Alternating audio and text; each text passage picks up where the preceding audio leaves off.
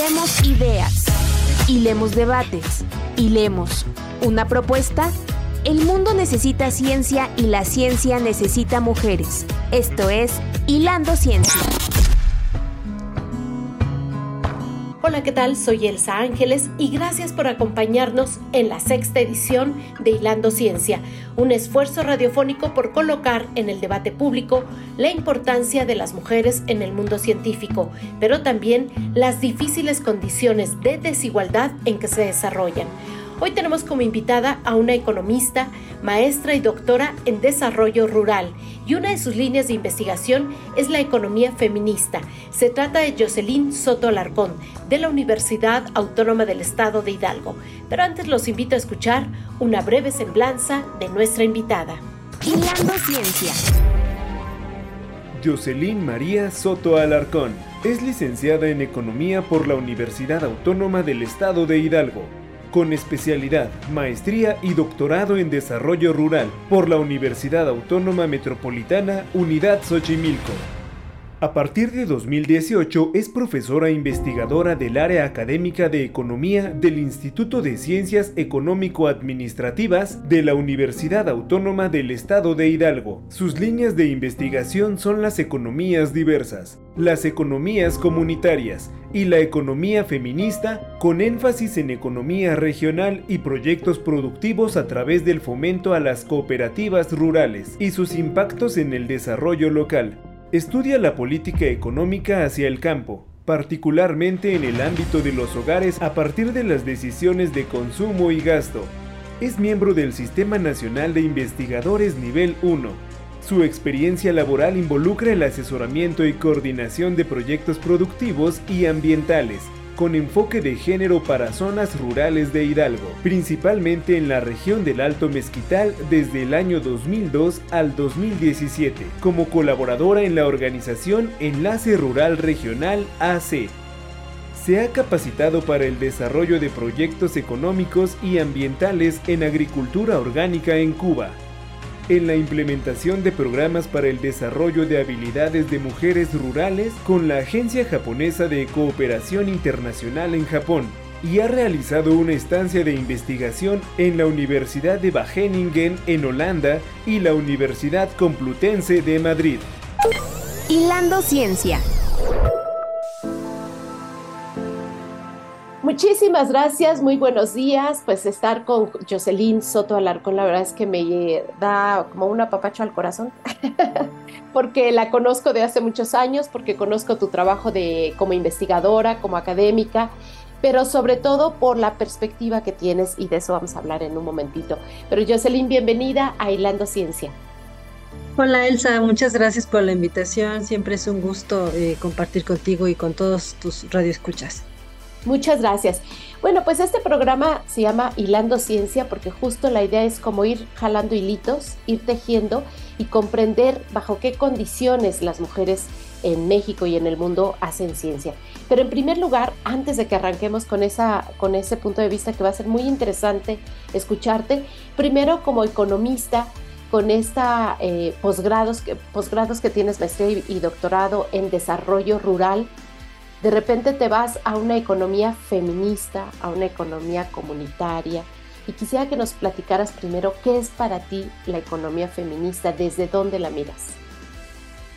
Sí, mira, creo que en economía, la economía es una disciplina, una ciencia social muy estricta. Eh, tiene unos orígenes muy, pues muy masculinos, muy, muy centrados en, en la producción, en el valor, en, en aquello que es valioso para la sociedad, pero desde la visión masculina.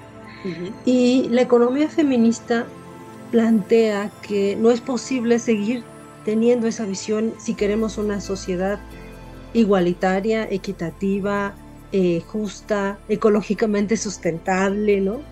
Entonces, eh, mm, la economía feminista plantea que el trabajo no siempre es eh, visible, no siempre tiene el valor que le da el mercado y que el valor que da el mercado no es suficiente.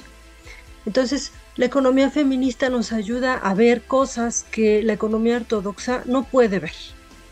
o sea, simplemente no puede, no tiene estructura. Entonces, Eh, a mí me, parece que es algo a lo que tenemos que virar si queremos cambiar de sociedad, porque nos permite ver la importancia del cuidado, del trabajo no remunerado, de la salud, de las redes de vida que hay alrededor de nosotros, porque no es una economía que se centra en el sujeto, como lo hace la economía eh, tradicional que estudia el capitalismo. Es una economía que se centra en la interdependencia. Y eso es clave para entender esta sociedad.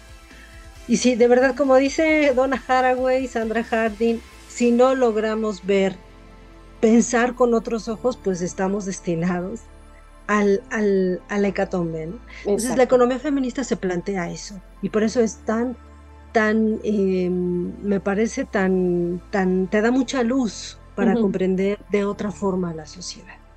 Ahora, eh, Jocelyn, ayer me puse a leer algunas cuestiones sobre estas autoras que tú haces mucha referencia en tu obra, que he tenido la oportunidad de leerla afortunadamente. Me surgió una duda. Eh, por ejemplo, si regresamos al marxismo, ¿no? Ni siquiera en el marxismo, que es esa teoría económica tan potente que nos marcó muchas décadas, especialmente América Latina, ni siquiera tenía esa mirada de las mujeres, a pesar de que ya hablaba de sistemas económicos en los que las mujeres sean la mano de obra más inmediata, ¿no? Pero ni siquiera ahí las miró. ¿Cuánto tiempo tiene, eh, eh, qué tan actual es o, qué tan viejo y simplemente en México no se hablaba tanto o en México no lo sabíamos, tiene la economía feminista? Es decir, esta mirada por la que tú con la que tú trabajas. Creo que eh, sí, hay una el marxismo es un parteaguas, o sea, tenemos que mm, identificar que el marxismo es una teoría crítica en la economía que, que justamente se deslinda de la economía burguesa, así le llama Marx, porque a esos economistas convencionales que les interesaba la acumulación, la ganancia, no les interesaba la distribución. Eh, para Marx, eh, él, él no es que no reconozca el papel de la mujer o de las mujeres en los sistemas económicos. O sea, por ejemplo, cuando pensamos en Engels, en, incluso en el prólogo de la, de la economía política, él dice ahí que se va a, se va a ir por una línea, la línea que es el trabajo. La línea va a analizar el trabajo, ¿no? Pero reconoce, por ejemplo, en el manifiesto, reconoce el papel de las mujeres en, las, en, las, en el sustento de la sociedad. Pero ese papel, ese trabajo, no es el centro de gravedad de su teoría. Eh, entonces, por eso lo deja de lado, ¿no? Y Engels también lo estudia, ¿no? Estudia el origen de la familia, de cómo en esta familia las leyes, la estructura patriarcal, pues es la base de la sociedad, de esta sociedad capitalista. Pero ahí se queda. Entonces, en Europa creo que hay un, em, por ejemplo, Silvia Federesi, las italianas, por ejemplo, este, se empiezan, son muy combativas, ¿no? Y le dicen al mundo, pues vamos a hacer una, vamos a hacer una huelga de las, o sea, las mujeres que trabajamos en la casa, vamos a hacer una huelga hasta que no nos paguen por nuestro trabajo no remunerado en los setentas, ¿no? Eso es padrísimo porque, porque realmente son muy combativas. Silvia Federesi, eh, María Puig de, la Casa, son muy, muy, muy combativas desde los 70, ¿no? En Europa. Pero eh, también en España, por ejemplo, esto de la economía feminista, he visto que, Carrasco, por ejemplo, escribe, no es, muy, no es muy antiguo en realidad estos planteamientos. Por ejemplo, empiezan en los 70s, los 80s, ¿no? Y siempre, el, eh, como digamos, el paraguas que, que que cubre estas discusiones, pues sí es el marxismo. Entonces el con el marxismo tenemos una, una pelea, bueno, una pelea, sino una discusión y al mismo tiempo le reclamamos, oye, ¿por qué no nos miraste, no? Así es. Pero, pero no podemos desconocerlo. Entonces, eh, sí, pues hay algunos cimientos, ¿no? Cada vez estamos viendo mucho más interés, mucha gente que, que de pronto en las universidades ya está volteando a ver a la economía feminista, se está poniendo a debatir el trabajo no remunerado, se está en toda Latinoamérica, por ejemplo, esta, este viraje hacia las cuentas satélite y estudiar el uso del tiempo es un aporte de la economía feminista y está discutiéndose en macroeconomía, eh, digamos, como una manera de valorizar lo que la economía feminista ha insistido consistentemente en que es importante medir el trabajo que dedicamos, el tiempo de trabajo que dedicamos hombres y mujeres, pero sobre todo mujeres, al cuidado, al sustento de la casa. Y no solo producción de bienes y servicios. Así es. ¿Y en México hay algún antecedente? ¿Hubo algún un momento que marcara la diferencia? ¿Fue una iniciativa de académicas o fueron los movimientos sociales los que obligaron a las académicas a decir, ah, por aquí también? Yo creo que fueron, eh, un, por ejemplo, donde vemos más estudios eh, sobre el papel de las mujeres en, en, el sustento de la vida, por decirlo así, es justamente en los, en los ajustes estructurales. O sea, cuando, cuando empieza esta reducción del Estado, esta reducción del Estado en la política pública, eh, de pronto lo que encontramos es que se estudia más cómo se redistribuye la carga hacia las mujeres. Y yo creo que es una, una me parece, eh, una, o sea, va desde, el, desde este movimiento eh, feminista que dice, bueno, aquí estamos, queremos derechos, necesitamos que reconozcan todo este trabajo, por un lado, y por otro lado están las agencias del desarrollo, o sea, porque tampoco podemos ser ilusas, o sea, miras tú en los ochentas, sobre todo en los noventas, esta, este viraje de, em, de insistir en el género desde los organismos internacionales, ¿no? Este, eh, la ONU tuvo mucho que ver, pero también hay una agenda internacional del desarrollo en donde están las mujeres como un eje. Así y entonces creo que va por varios campos, desde las líneas eh, de batalla, digamos, de las mujeres que dicen los las, sindicalistas, también las campesinas, que de pronto dicen, a ver, espérate, necesitamos recursos, necesitamos que valoren su trabajo. Por otro lado tenemos el lobby internacional, que ahí está, ¿no? O sea, tampoco vamos a ser ilusas, ahí está, ha hecho algo, es muy criticado, sí, pero ahí está, no podemos hacer un lado. Y por otro lado, también este lobby, querámoslo o no, da línea en términos de investigación, porque pues hacia allá va, por ejemplo, eh, también los, esto, pues los, los centros universitarios en donde querámoslo o no, se discuten eh, teorías importantes sobre el género, Estados Unidos, eh, Berkeley, Judy Butler, pero también están María Mais en Europa, ¿no? Em, Silvia Federesi, que también es una investigadora, activista y todo lo que tú quieras, pero es escritora de libros maravillosos, que dan línea. Entonces, creo que hay una, una, tenemos que mirar estos distintos ejes que ahí están presentes, ¿no? Claro. Oye, Jocelyn, ¿y tú en qué momento em, decides o, qué influye en ti no solamente la decisión de ser científica, de dedicarte a la investigación científica, sino con estos lentes del feminismo en tu área de conocimiento? Fíjate que eh, yo tengo que aquí decir algo que no he dicho mucho, eh, me voy a descubrir, voy a decir un secreto, pero eh, cuando era niña leía mucha historia, me gustaba mucho la historia. Entonces en la escuela donde yo estudiaba había una biblioteca y en esa biblioteca había una, una, historia de México. Y estaba la historia de México de la colonia. Ay, me parecía tan triste o sea, era como un poco, eh, era una niña de, no sé, ocho años, nueve años, que de pronto leía Historia de la Colonia y me parecía tan injusto ver cómo era que los pueblos indígenas estaban siendo eh, mermados por muchos frentes, por las, por las enfermedades, por los conquistadores, ¿no? Entonces a partir de ahí me surgió esta idea de la injusticia. Mira, qué padre. Ajá, entonces, y además nací en un, crecí en una familia, pues donde mis padres, mi padre siempre nos llevó libros, mi papá trabajaba en, en, carros, yo creo que esa historia es como la de muchas personas que viven en... ¿De Ciudad Sagún?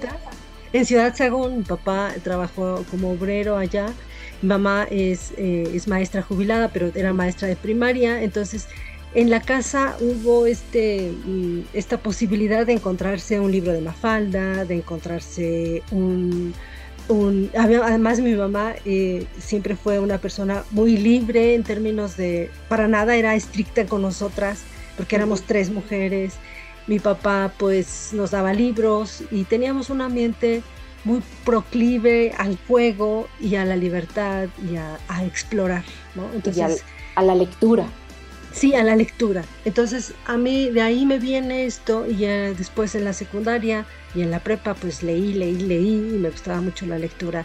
Y de ahí se me vino esta idea de, o esta, esta sensación que se tiene cuando hay un asunto de injusticia. Así es. Y, y de ahí me, surgió y después, em, por azares del destino, eh, estudié economía y me gustó economía pero también tengo que decir que era una economista muy ortodoxa en la licenciatura. Era, eso es algo que, que yo misma digo ahora que trabajo como coordinadora en la universidad, digo, no, es que tenemos que abrir el panorama porque, porque no solamente podemos leer lo que siempre hemos leído y que nos adoctrinan en una sola teoría, ¿no? Entonces cuando estudié la licenciatura, pues solo vi teoría neoclásica, eh, estudié un poco de marxismo, pero, pero no, no había un horizonte más amplio, ¿no? Entonces, en realidad, mi, el, asunto de involucrarme en el trabajo rural, pues me ayudó mucho a abrir el panorama y a darme cuenta que era insuficiente. Cuando terminé la licenciatura me, me incorporé a una organización civil que se llama Enlace Rural Regional y este, este trabajo me hizo ir a recorrer el campo, ¿no? Tlahuiltepa, Cardonal, Ixmequilpan, la Mixteca oaxaqueña, eh, la Sierra Gorda queretana. Y me llevó a, la, a las casas de las mujeres a preguntarles cómo estaban, cómo se sentían, cómo vivían. Y eso fue la confrontación más grande con la realidad y lo que cambió por completo mi visión mi visión de la equidad, mi visión de la justicia, mi visión de la injusticia. La semillita que ya tenías desde tu casa, de una mirada, pues yo creo que un análisis o un pensamiento crítico solamente se puede germinar si hay libertad de pensamiento. Entonces dijiste ahí algo clave que, bueno, pues es padrísimo para eh, si hay padres o madres que nos están escuchando aquí en Violeta Radio con este programa de divulgación de la ciencia que se llama Hilando Ciencia, es decir, mujeres en la ciencia, pues tómenlo en cuenta. Un ambiente propicio de libertad y de conocimientos puede generar un pensamiento crítico. Y luego, pues a pesar de que estudias una carrera muy cuadradita, ¿no? que, es a lo que se refiere Jocelyn ortodoxa, pues de pronto pisas la realidad y se combina con esto que traes del recuerdo infantil, de lo que te impactó a través de la lectura y pues es esto, te convirtió en una economista feminista maravillosa que está aportando no solamente a la autónoma del Estado de Hidalgo, la ciencia se hace sin fronteras, la ciencia se hace en redes y entonces Jocelyn ahí trae un trabajo muy interesante con otras científicas. Pero vamos a interrumpir un poco tu, entrevista, Jocelyn, vámonos a ir a un corte, a una cápsula con un trabajo que preparó nuestra compañera Mar Islas sobre otras mujeres y sobre la forma en que otras mujeres hacen ciencia. Regresamos. Hilando Ciencia. Dibujante de mapas del Departamento de Agricultura de Estados Unidos, Mary Tharp nació en Michigan en 1920. Tharp inició su camino en el mundo de las letras, pero por ser mujer no pudo continuar con su sueño de estudiar literatura. Durante la Segunda Guerra Mundial, como muchas otras mujeres, ya que tuvieron que tomar los trabajos que dejaron los hombres, Tharp se preparó para ostentar un título masculino, graduándose en geología en 1944 por la Universidad de Michigan. Después de trabajar en una compañía petrolera durante un corto tiempo, Marie logró el grado en matemáticas por la Universidad de Tulsa a pesar de tener un currículum de logros académicos, Tharp comenzó a trabajar en el Laboratorio Geológico Lamont como dibujante. Durante la Guerra Fría, el conocimiento de Tharp sirvió para encontrar barcos hundidos y para facilitar el trabajo de los submarinos estadounidenses. Junto a su compañero Bruce Heisen, comenzó con el proyecto de investigación del Océano Atlántico Norte, pero debido a que las mujeres tenían prohibido navegar en barcos oceanográficos, Tharp trabajó desde su oficina mientras que Hyssen le enviaba los datos que eran necesarios para crear el mapa. En 1953, mientras dibujaba el océano, descubrió el Rift Atlántico, formaciones de cadenas montañosas que se extienden a lo largo del océano, y a pesar de tener las pruebas suficientes, Giesen no le creyó. Finalmente, Giesen dio su brazo a torcer y le concedió el descubrimiento a su compañera.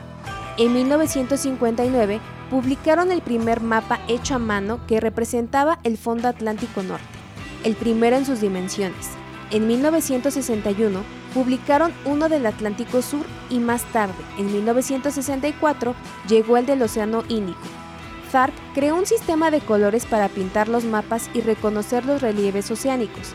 El trabajo de más de 20 años se vio materializado en 1977 cuando presentó el mapa mundial del fondo oceánico.